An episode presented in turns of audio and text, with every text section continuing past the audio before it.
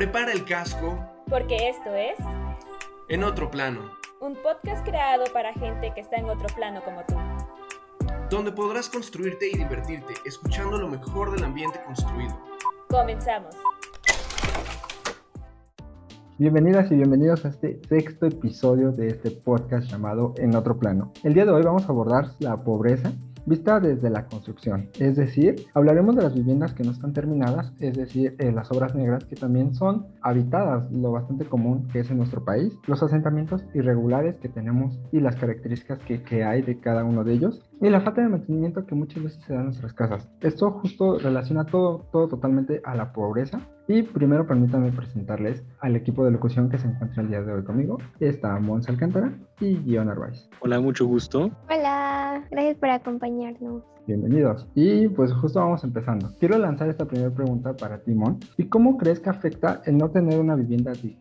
Pues realmente siento que tiene diversas complicaciones porque, bueno, la vivienda es básicamente el lugar en donde pasamos la mayor parte del día y en, el, en ella se desarrollan como que las actividades primarias, ¿no? Entonces creo que es súper importante las viviendas como tal y el impacto que tienen en tu vida pues es relevante. Entonces creo que ya ves que hay diversas personas que a veces no toman como muy en serio esta parte de, pues vivo en un lugar chiquito o vivo en un lugar grande, pero realmente eso influye mucho en la forma en la que te vas a desarrollar. Por ejemplo, si tienes hijos, pues aún más, porque si tienes un espacio mayormente reducido, pues también van a implicar eh, cuestiones como de eh, ambiente o diversos factores, ¿no? Por otro lado, también está el factor de salud, porque igual si tienes un espacio más reducido, también influye como en tu estabilidad y salud mental, ¿no?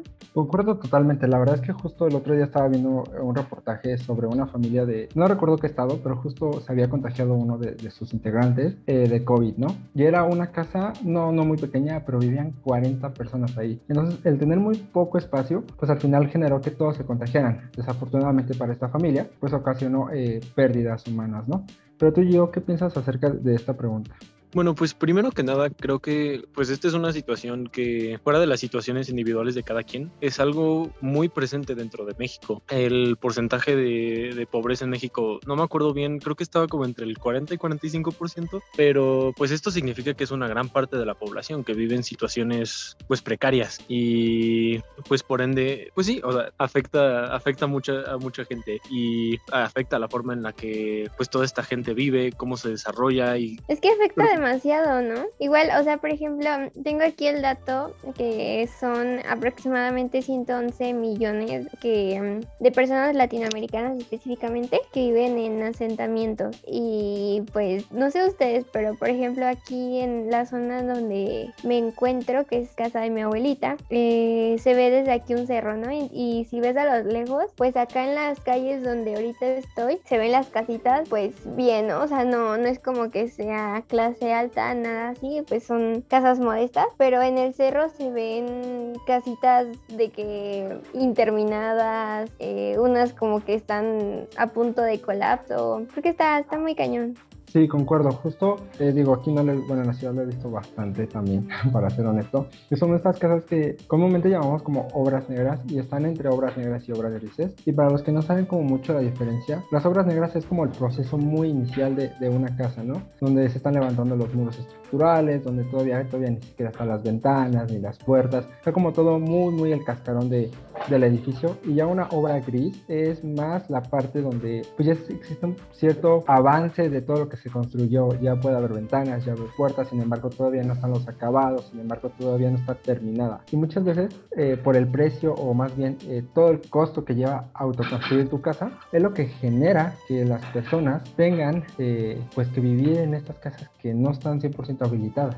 Justamente, pues igual esta, este motivo de que, como mencionan, que están como no terminadas, la, situación puede ser algo riesgosa, porque igual, pues normalmente estos asentamientos pues no están completamente equipados y si llegan situaciones como lluvias fuertes, temblores, uh, pues cualquier cosa de causa natural pueden representar un, riesgo muy grande para esta gente.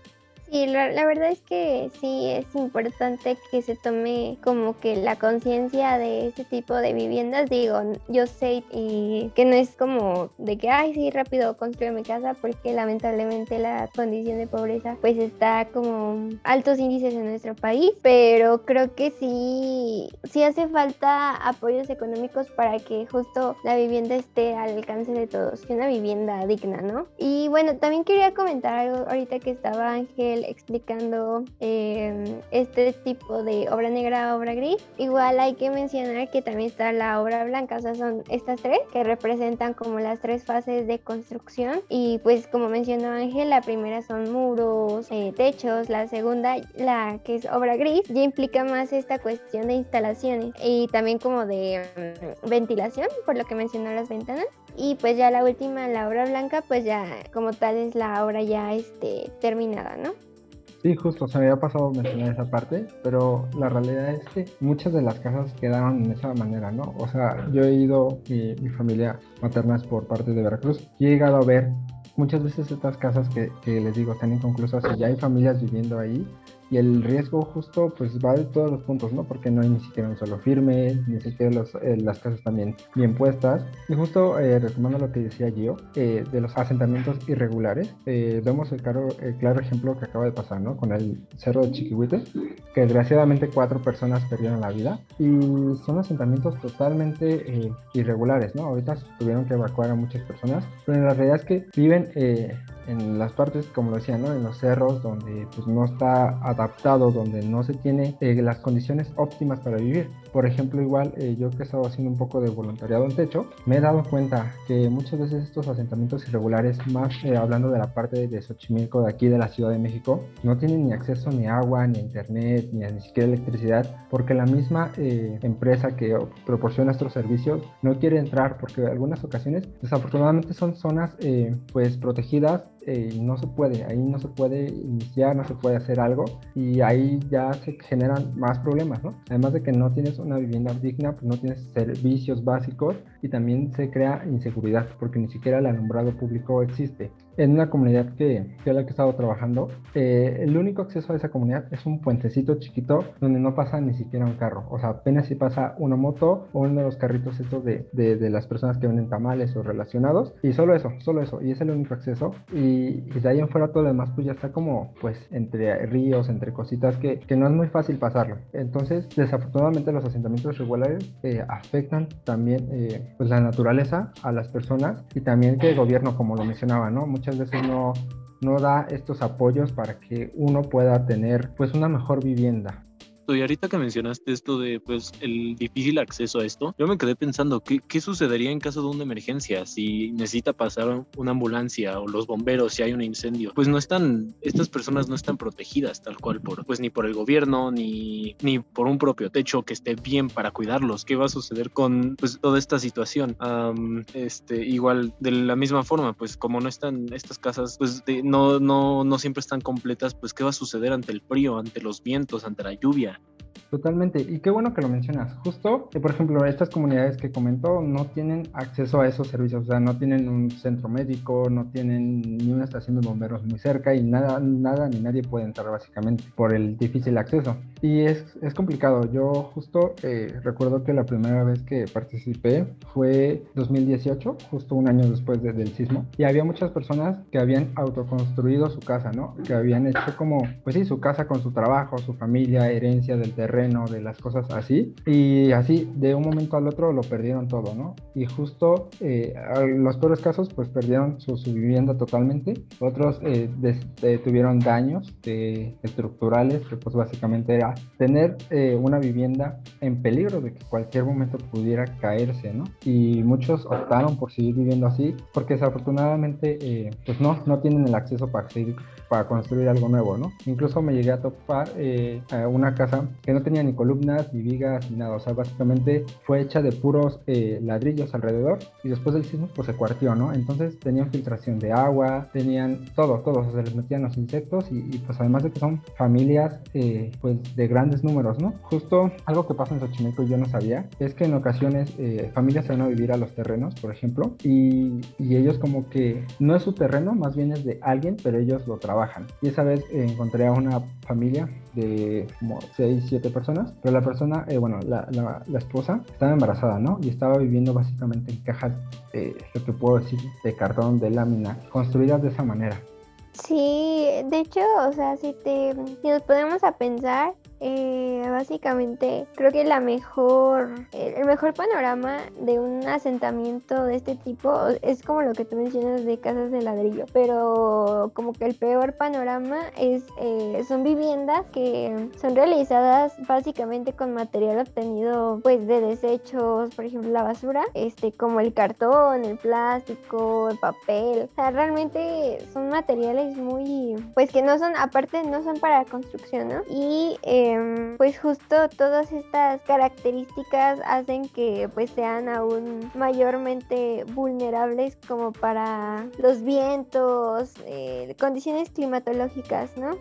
Sí, justo. Pues sí, o sea, incluso la misma pues flora, fauna que, que, vive ahí en los alrededores, pues puede ser parte del peligro, porque pues sí, o sea, justo lo veíamos, o más bien lo veía en las clases esta semana, el ser humano es el único que está modificando su entorno para su beneficio, ¿no? Muchos de los otros animales evolucionan, cambian, eh, modifican sus formas de vivir de acuerdo al ecosistema, y nosotros pues hemos estado haciendo ese, ese punto de, desde hace muchos años, muchos siglos, de construir eh, en un lugar, ¿no? Construir en el lugar que sea y eso pues ha traído consecuencias muy grandes y justo lo hemos visto, ¿no? Eh, hay asentamientos en otros estados de la República que no tienen acceso al agua, que no tienen acceso a electricidad. Incluso hay un pueblo allá en el norte que justo eh, tiene acceso al agua, pero el agua está contaminada. El agua tiene grandes cantidades de contaminación que justo la tienen que beber porque no hay otra manera, ¿no? El gobierno no les abastece. ¿Y qué pasa? Pues al final eh, estas familias desarrollan pues enfermedades como cáncer, problemas eh,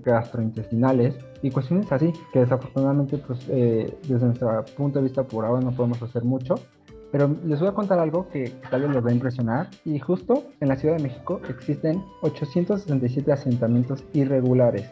¿Y, esto qué, qué, genera? Que incluso donde estamos en una Ciudad de México, donde creemos muchas veces que está todo muy urbanizado, que todo está totalmente pensado, planeado, y sí, o sea, sí se ha estado haciendo, pero la realidad es que pues existen muchos asentamientos irregulares que en algún punto deberían de, tomarse eh, en consideración porque como, como lo mencionábamos al inicio, va a generar problemas, ¿no? Por ejemplo, yo no sé, ¿tú qué pensarías que podría ser una solución o una forma de apoyar a estos asentamientos irregulares? Mm, pues yo creo que lo, bueno, eh, ahorita que mencionaste la, la, relación de que el gobierno no hace nada acerca de pues, la situación del agua contaminada que tienen que beber pues eh, la, gente en esta situación, me, me quedé pensando y creo que la, lo, lo, primero y más importante es que el gobierno tiene que darse cuenta de, la, de esta situación y empezar a apoyar, tan, dejarlos que, pues, bueno, porque normalmente la dinámica de, de la política y la social que viven estos, pues, pues la, la gente que se encuentra en este tipo de situación que es la de los asentamientos irregulares, pues no tienen el apoyo del gobierno. Normalmente, pues las autoridades y todo y, este tipo de gente busca, pues, que de alguna forma, pues, que, que no tengan el derecho a, habitar, aunque ellos no tengan tal cual un terreno o algo. Pero sí, justo concuerdo, la verdad es que en esa parte de, de que lo necesitan y muchas veces eh, lo que pasa es que después de un tiempo que tú ya llevas viviendo en un lugar, tú ya eres como un poco acreedor eh, a este espacio y ¿qué pasa? Justo, no sé si recuerdas y la querido se lo sabe, que en nuestro país se tiene como uso de suelo determinado para cada zona. Es decir, en algunos lugares solo va a ser como habitacional, otros de comercios, otro mixto, otros de industria, etcétera. Sí, claro. Justo, sí. Entonces, estos asentamientos pues modifican ese uso de suelo, ¿no? ¿Y por qué se hace este uso de suelo? Preguntarán. Pues muchas veces por las condiciones en las que está, ¿no? Las condiciones en las que está ese mismo suelo, ese espacio, ese hábitat. Por ejemplo, Mon, eh, tú de, que llevas un poco más viajando hacia Jalisco y has viajado a otros estados de la República, ¿qué es lo más interesante que te has encontrado con relación al tema que estamos tratando hoy? Pues, por ejemplo, en el camino, o sea, en la carretera que es México-Querétaro, em, hay muchísimos asentamientos en cuanto a la misma autopista, o sea, son personas que se instalan como en las orillas de la autopista y si bien no sé qué pasa porque se supone que las autopistas son pues de paga, ¿no? Entonces como quiera debería estar cuidadas y todo eso, pero hay así demasiados asentamientos. Otro lugar donde yo he visto es en, pues en los cerros, más que nada, en la comunidad donde yo vivía, que es Ocotlán. Em, hay diversos cerros como aledaños y hay, uy, hay muchísimos, este, así asentamientos tipo, este, paracaidistas y así. Y eh, algo muy característico justo de esa zona le dicen como, ay, se me fue el nombre de cómo le dicen, pero hagan de cuenta que pues ahí corre, bueno, corría un arroyo. Entonces, pues como sabemos, eh, pues el agua reconoce su trayecto y cada que llueve, todas esas casitas se destrozan, se inundan. Hay siempre muchísima problemática en esa zona. Y es que em, una de las características justas de estos asentamientos irregulares es que a veces se construyen en zonas que son, por así decirlo, de alto riesgo, como bordes de ríos, de, lagunas en este caso, eh, de montañas. Y pues todo eso hace que estén aún más expuestas a inundaciones y deslaves. Bien, dicen que el agua tiene memoria y eso siempre se me ha quedado muy marcado, porque incluso aquí en la Ciudad de México eh, tenemos ese problema, ¿no? De que, como pues la, la, historia que ya todo el mundo conocemos, entonces se inunda y cada rato es, digo ahorita lo que pasó en Tula, que también es un problema muy, muy grande, pero sí, la verdad es que muchos de estos asentamientos no tienen eh, este, estas condiciones y no están pensados y planeados, ¿no? Lo que decía hace rato, el ser humano es el único que modifica su entorno, pero al modificar su entorno no siempre eh, lo hace con las medidas necesarias, no siempre se toma en cuenta muchas cosas. Entonces al final, pues afortunadamente afortunadamente eh, pues pasan ríos o deslaves o cuestiones así que terminan pues dañando la vida humana.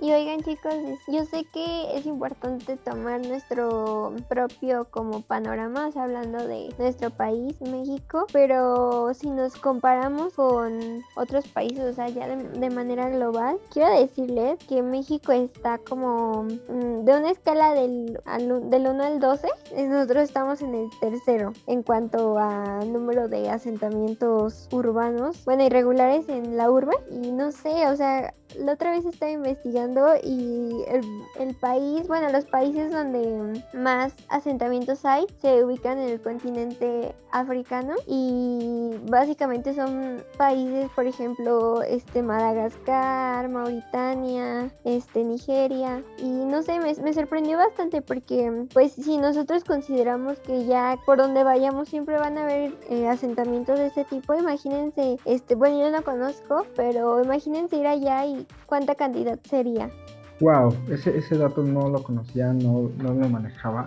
En verdad, qué sorpresa. Yo hubiera pensado que los países con mayor asentamientos irregulares hubieran estado en Latinoamérica por, por todo ese tipo de condiciones, ¿no? De que muchas veces pues, lo que decía no está considerado y el gobierno no ha hecho mucho al respecto. Y pues lo que decía, ¿no? La inseguridad que se llega a vivir en estos espacios y todo lo relacionado. Estoy, estoy bastante impactado, tengo que ser totalmente honesto. Bueno, y también tomando ahorita pues un, un pequeño punto de, de, esto de la inseguridad, pues obviamente como estos, estos tipos de asentamientos, pues al menos acá en la parte de México, que la inseguridad en lugares irregulares se vuelve una situación cada vez más, pues más difícil, porque pues claramente como si, si esta gente tiene pues problemas económicos, van a necesitar uh, formas de, de, pues sí, de conseguir dinero y de poder buscar una mejor vida, pero muchas veces este, esto sucede pues con parte de, bueno, esto guía a la gente a, la parte del crimen, a, pues, pues la parte del narcotráfico acá en, México, que pues básicamente es, es, muy común que en estas zonas irregulares estén controladas, pues no por el gobierno, pero más por la parte de, pues sí, o sea, justamente del, del narcotráfico y del, y del crimen, y pues esto vuelve cada vez más, o sea, vuelve más, pues más riesgosa la situación para esta gente, porque no solamente, pues no tienen quien los defienda, pero también hay gente que busca aprovecharse de ellos, y pues siendo México hay, hay, hay, hay estados hay, hay en, en, donde esta parte de la, pues que la guerra contra el narco está más difícil. Eso me imagino que un poco más para el norte, pero pues en, en general es parte de todo el país.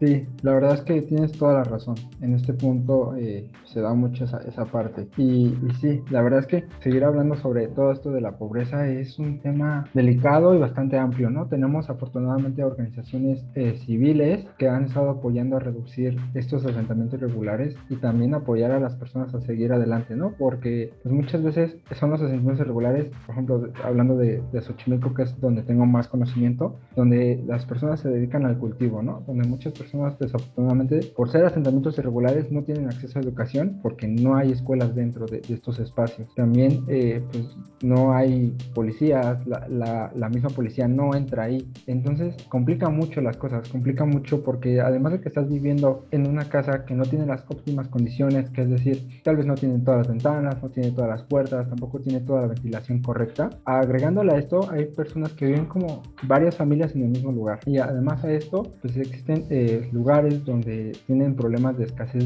escasez de servicios básicos, agua, drenaje, electricidad.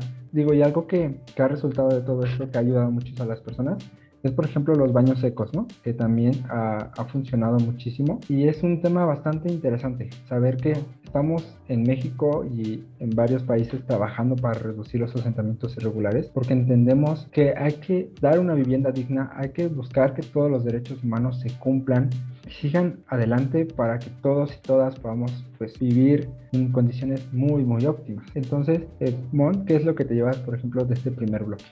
Pues la importancia de nosotros como futuros constructores que um, de realizar viviendas dignas, igual, o sea, creo que estaría muy interesante participar dentro de programas justo, eh, programas sociales que se encarguen de garantizar viviendas dignas. Eh, y bueno, yo estoy pensando como, o sea, es más como tipo servicio de nosotros, o sea, voluntariado, no como tipo viviendas de interés social, o sea, sino donaciones. Creo que estaría interesante. Igual hace falta una parte de investigación y ver qué tipo de personas son las que mayormente viven en este tipo de asentamientos para así eh, generar soluciones más óptimas. Pero se me ocurre ese tipo de solución.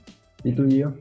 Bueno, sí, justo es esta parte. Primero que nada, la concientización sobre esta situación, que siendo mexicanos estén, esto es algo que no es ajeno a nosotros, es algo que tenemos, pues es, es parte de nosotros. Volteamos a cualquier parte y aunque sea pues una zona linda o algo, cerca, pues, pues, pues esta situación puede estar cerca de, de, de, uno mismo. Y pues creo que justo como menciona Estamón, pues tenemos que, no, nosotros tenemos este deber como pues parte en la parte de constructores, nosotros tenemos que asegurarnos que esta gente tenga pues una vivienda digna. Se tienen que, sí, justo tienen, como menciona, pues se tienen que hacer como, primero que nada, para la gente que ya está en esta situación, creo que sería muy importante, pues, eh, ¿cómo se llama esto? Eh, importante la reubicación de, esta gente de esta situación para en, en, viviendas más formales o la adaptación de las viviendas existentes, pero que ya sean algo, pues, seguro y digno para ellos. Ah, obviamente teniendo en cuenta todas las consideraciones de los desastres naturales, de las condiciones sociales y pues creo que también sería importante como tener un, conocimiento de pues cómo van creciendo las ciudades junto con estos pues la, las, las poblaciones que están en esta situación para pues tratar de controlarlo de una mejor forma. Claro, concuerdo totalmente con ustedes. La verdad es que mucho es de nuestra profesión empezar a iniciar este cambio y esta conciencia. Y bueno, vamos si quieren pasando al segundo eh, parte del bloque que ya será un poco más corta y hablaremos más acerca de características que tienen los asentamientos regulares y eh, todo lo relacionado.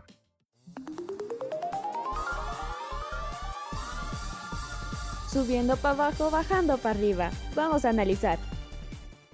Estamos de regreso en esta segunda parte del podcast. Muchas gracias por continuar con nosotros. Y como les comentábamos, vamos a hablar acerca de los asentamientos irregulares y todas las características que tienen eh, de manera general, ¿no? Justo también eh, algo que quiero tocar antes de empezar con estas características es lo que pasó en el Cerro de Choquihuite, ¿no?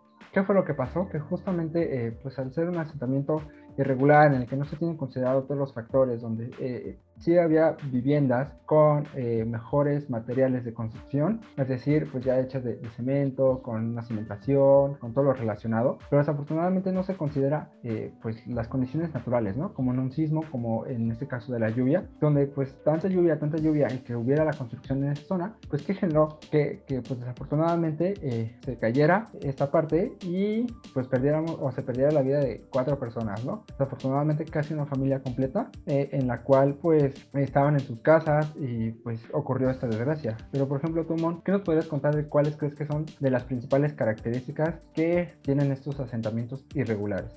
Pues creo que una de las características principales son, por ejemplo, el limitado acceso a los servicios eh, básicos, como por ejemplo el agua potable, pues gas, este, de los más importantes también es el drenaje. Sí, la verdad, porque justo el drenaje eh, hay de dos, ¿no? Puede, digo, llegamos a contaminar los ríos, llegamos a contaminar todo lo relacionado, o también llegamos a generar este estancamiento que genera problemas, ¿no?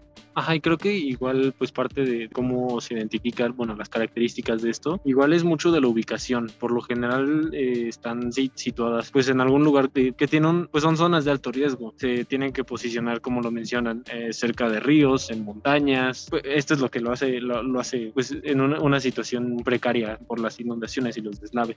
Este, pues igual creo que eh, otra característica es justo la falta de urbanización, ¿no? Que no, no se encuentran en lugares este, con condiciones, por ejemplo, de calles, avenidas, sino justo nada más están ahí y pues es muy difícil accesar a ellas. Esa es nuestra situación actual, hay que tomar cartas en el asunto para poder manejarlo y pues bueno chicos, esto fue todo por hoy. Muchas gracias por acompañarnos, agradezco también a Gio y a Ángel por estar aquí conmigo y acompañarnos en este tema y pues nos vemos en el siguiente episodio. Muchas gracias.